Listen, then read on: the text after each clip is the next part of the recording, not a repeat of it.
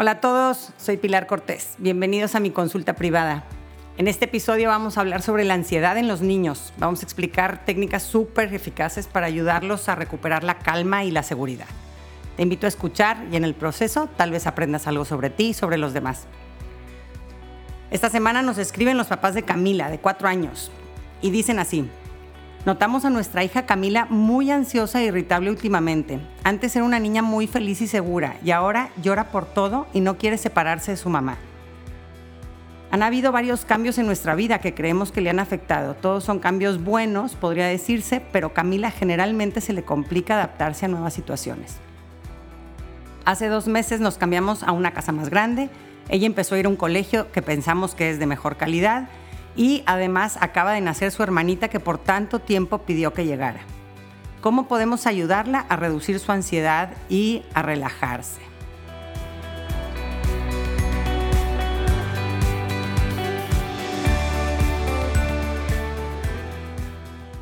Pues muchísimas gracias por escribirnos los papás de Camila y por compartirnos esta situación que estoy segura que muchos papás pueden identificarse, eh, sobre todo viendo los cambios tan grandes que ha tenido Camila en su vida en, últimamente y darnos cuenta de que para los niños chiquitos en general todos los cambios son muy difíciles de manejar. Eh, desde los más chiquitos, eh, yo todavía me acuerdo de mis niños decir, ay, métete a bañar, métete a bañar, no quiero, no quiero, no quiero, y ya que está adentro bañándose, salte, no quiero, no quiero, no quiero, dices, pues ¿quién te entiende? Este, ay, no le quiero apagar la tele, pero es que vamos al parque, no quiero, no quiero, ya que estamos en el parque y hay que irnos a la casa, no quiero, no quiero. Las transiciones en sí son, son difíciles para un niño chiquito, ¿no? Él está en donde está y, y el cambiar o el dejar o el renunciar a hacer algo que está disfrutando es complicado. Y ahora pues súmale, estamos hablando ya de cambios muy grandes, ¿no? El cambio de una casa, el cambio de una escuela, y sobre todo la llegada de un nuevo integrante a la familia, que es yo creo que de los cambios más grandes que puede experimentar un niño chiquito, ¿no? Entonces, esto eh, lo que provoca es como si fuera, a mí me sirve imaginármelo así, como si fuera un terremoto que viene a mover absolutamente todo eh, alrededor de la vida del niño y entonces siente, se siente en medio de caos y eso es la ansiedad. La ansiedad es eh, sentir que necesito controlar algo que no puedo controlar, ¿ok? Que está fuera de mi territorio. Entonces, eh, eso me provoca ansiedad. Eh, por eso una de las prácticas que nos ayuda a sentir paz es identificar qué está en mi control y qué no está en mi control, ¿ok? pero en este caso, pues, a ver, el niño está percibiendo que están habiendo muchísimos cambios, que él no controla esos cambios y, quisiera poderlos controlar. Y entonces es, ahí es en donde viene la sensación de ansiedad. Y, yo creo que es eh, importante entender esta necesidad, la necesidad de tener seguridad y confort. Todos la tenemos, eh, todo ser humano tiene esta necesidad. Sin embargo, en la infancia es de las principales, la necesidad de eh, saber qué va a suceder, de que haya estabilidad, de tener eh, certeza en la vida, eh, está relacionado con nuestro instinto de, supervivencia. A medida que vamos madurando, ya esta necesidad de seguridad y de confort pasa a un segundo plano, ya somos más capaces de renunciar a comodidades, de arriesgarnos, de, de, tener o de vivir con ciertas incertidumbres, eh, porque eso es muchas veces necesario para conseguir bienes mayores, para crecer, para aprender, para sacar adelante una vida como adultos, ¿no? Entonces, eh, pero en los niños es diferente, ¿no? Los niños sí tienen eh, esta necesidad, tiene un papel primordial y hay veces que ciertas situaciones en su vida los rebasan. A veces el estrés lo tenemos como la, palabra, el término, lo, vemos siempre como en, negativo, qué mal el estrés, qué mal el estrés, y cuando en realidad, pues, todos necesitamos un cierto nivel de estrés en, momentos en donde se prende el estrés y luego se apaga. El estrés nos ayuda a, crecer, nos ayuda a impulsarnos, nos ayuda a estar más atentos, eh, tiene muchos beneficios cuando está en una medida justa El problema es cuando el estrés me rebasa, me desborda. Y, en estos casos, cuando los niños están, se les juntan tantos cambios, entonces ya no hay un equilibrio entre la novedad que me provoca mucho estrés y lo que me provoca placer o que me relaja. Entonces, aquí es una, el enfoque que nos ayuda a tener a los papás es a ver cómo podemos darle más vehículos de seguridad y de confort al niño en medio de este tiempo. Eh, yo entiendo que igual eh, estos papás estaban acostumbrados a que su hija igual y se iba a casa de unos y de otros y no pasaba nada y ahorita, que es cuando quieres que se vaya a casa de unos y de otros para que tú puedas estar con tu recién nacida tranquila, pues no se quiere ir, ¿no? Pero eso es lo normal. Eh, yo, esta niña dice, oye, espérame, aquí están habiendo demasiados cambios, déjame ver que lo que yo más necesito en esta vida no se me vaya a desaparecer. ¿Y qué es eso? Es mi mamá. Y esa es mi columna. Y en medio de todo este piso que se me está derrumbando, me voy a agarrar de eso que para mí es lo más seguro. Esto que dicen de que busca a su mamá y no se quiere despegar de ella es el típico síntoma de, de un niño que está sintiendo caos o inestabilidad en su vida y es pasajero, ¿ok? O sea, esto es importante, yo creo que lo sepamos, que, que todo esto va a pasar. Eh, son momentos eh, en el desarrollo del niño en donde tiene etapas en donde se siente ya suficientemente seguro y sale a explorar y a buscar variedad. Y hay veces en donde ya hay demasiada variedad y lo que necesita es regresar al nido y nutrirse y tocar base y después, ya que llenó otra vez, vuelve a salir a explorar. Y cada vez estos periodos de tocar base se van volviendo más cortos y cada vez más espaciados y los eh, momentos de exploración pues son más largos. Eh, yo ahora pues ya mi hijo de 13 años, el próximo año, pues se va a estudiar a Estados Unidos un año, ¿no? Es un, va a ser un año de exploración, como quiera va a venir a tocar base y vamos a ir a tocar base en medio de ese año, ¿no? Porque todavía es chiquito, pero, pero así es, ¿no? Y esto yo creo que es importante que los papás con niños más chiquitos lo visualicen. Estamos en una etapa en donde el niño todavía no sabe volar, necesita mucho de sus papás y en momentos en donde hay tantos cambios, es normal que busquen otra vez regresar a sus bases para alimentarse, para sentirse nuevamente arropados, volver a sentir esa seguridad, para entonces poder volver a salir a, aprender cosas nuevas y a explorar. Y ahora en la práctica, cosas concretas para aplicar en estas situaciones. ¿Qué podemos hacer los papás para reducir la ansiedad en nuestros hijos?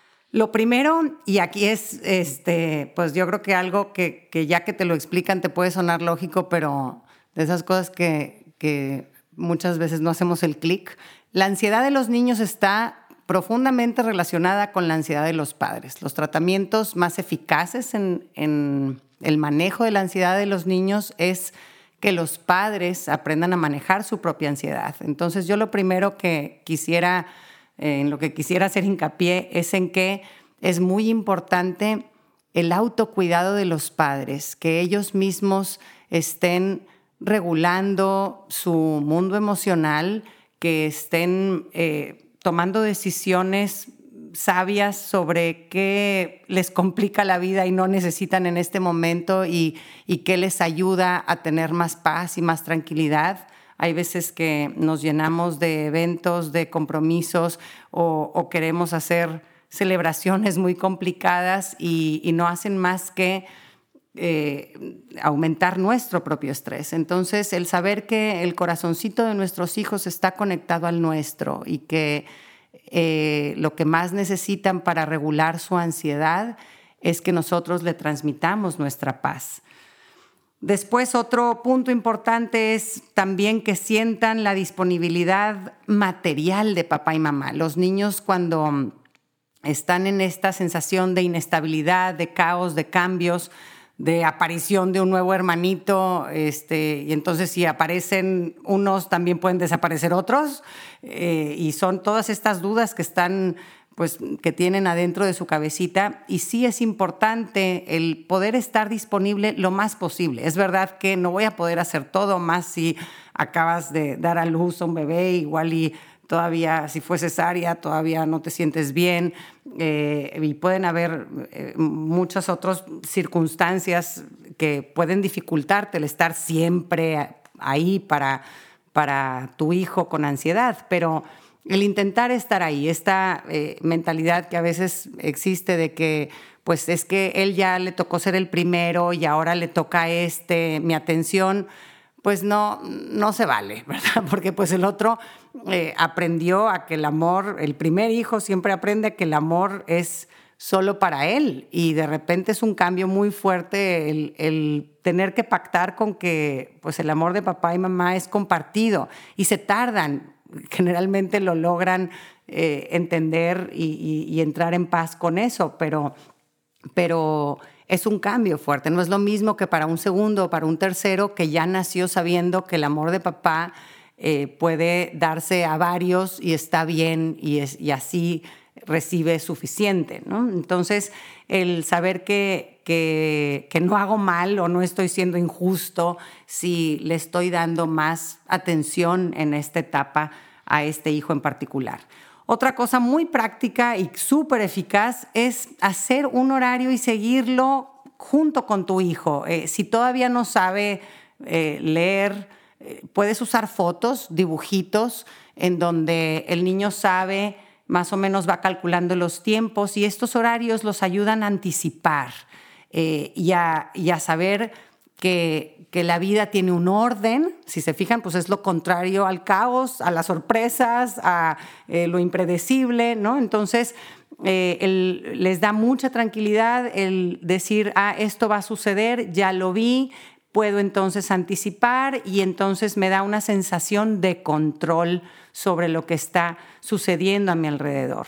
Otro punto importante que podemos eh, poner en, práctica es cuidar eh, cómo hacemos las, transiciones, hacerlas con la mayor suavidad posible, con los cambios que tengan que suceder. Entonces, eh, eh, explicamos con tiempo, anticipamos, enseñamos, mira, aquí va a ser esto, esto va a ser así, te llevo a conocer a las personas que van a estar ahí en este nuevo lugar, ¿no? O sea, esta parte de poco a poco voy ayudando a que el niño vaya masticando eh, los cambios que están por venir.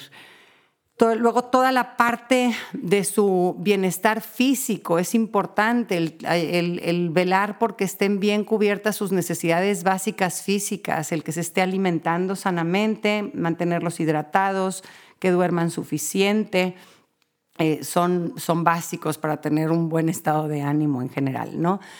Yo creo que para chicos y grandes.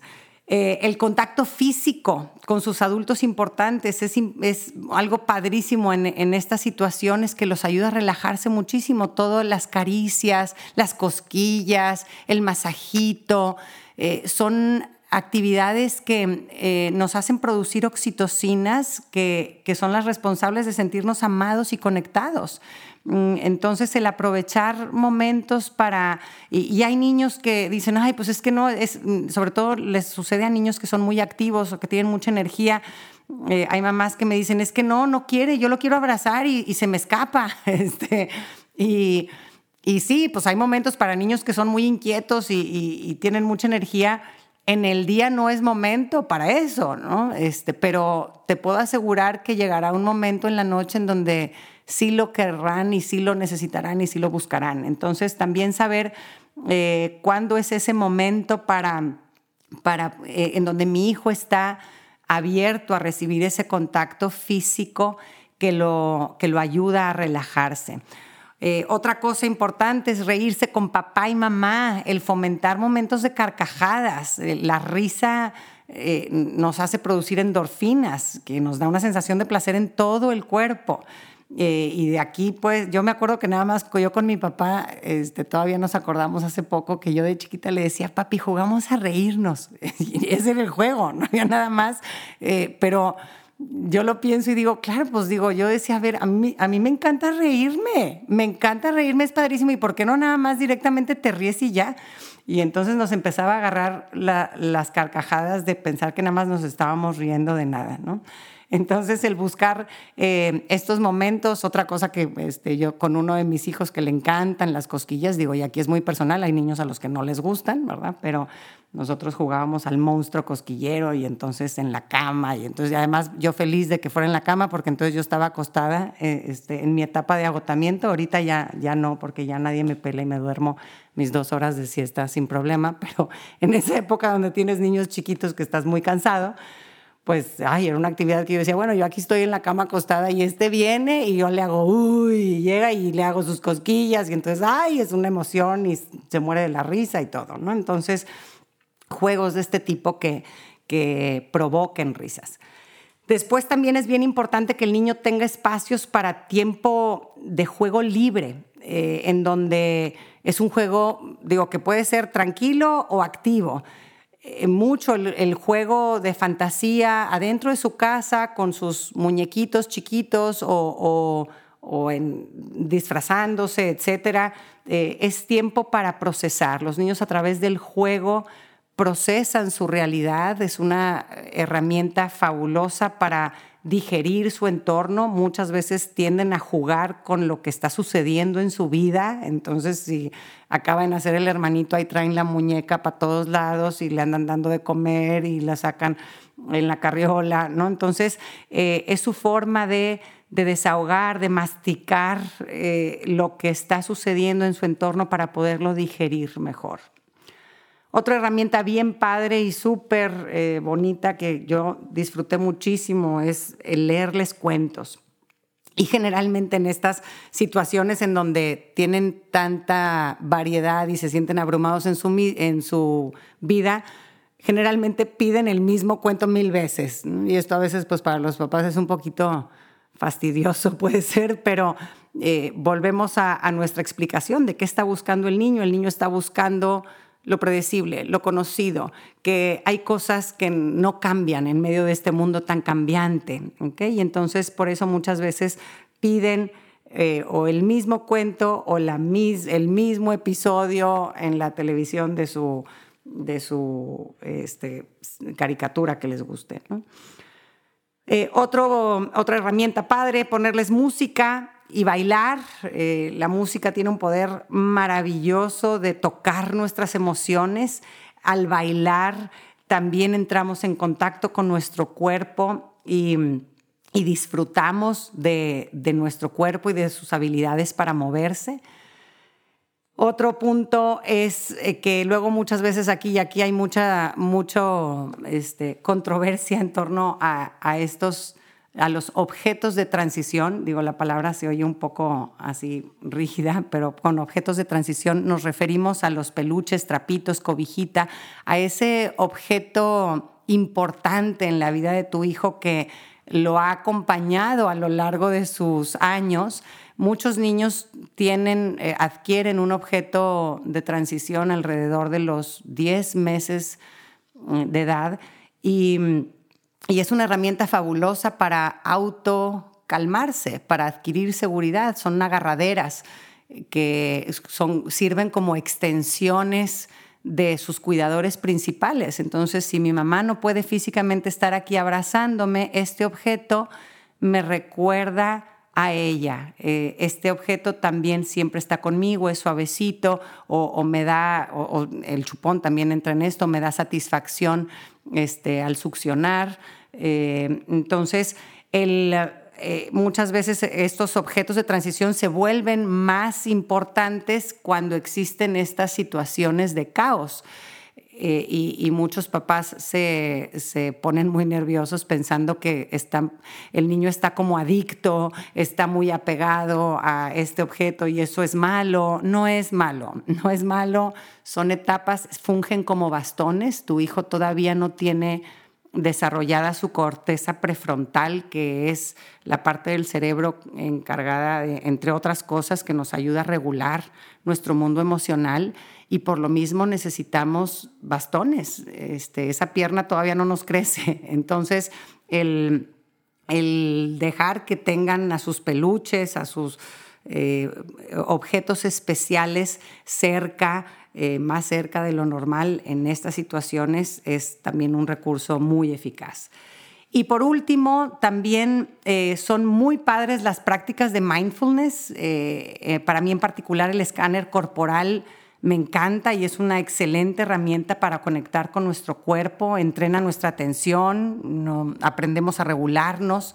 en un próximo episodio les voy a pasar un escáner del cuerpo para niños que hice, que para mis hijos fue algo maravilloso, en, sobre todo eso en épocas de, pues de estrés o de cambios, eh, en donde pues esta práctica los, los ayudaba a recuperar su paz.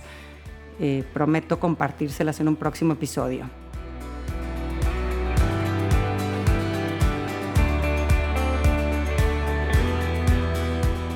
Gracias por acompañarme. Ojalá que hayas recibido a través de este podcast, aunque sea un poquito de luz.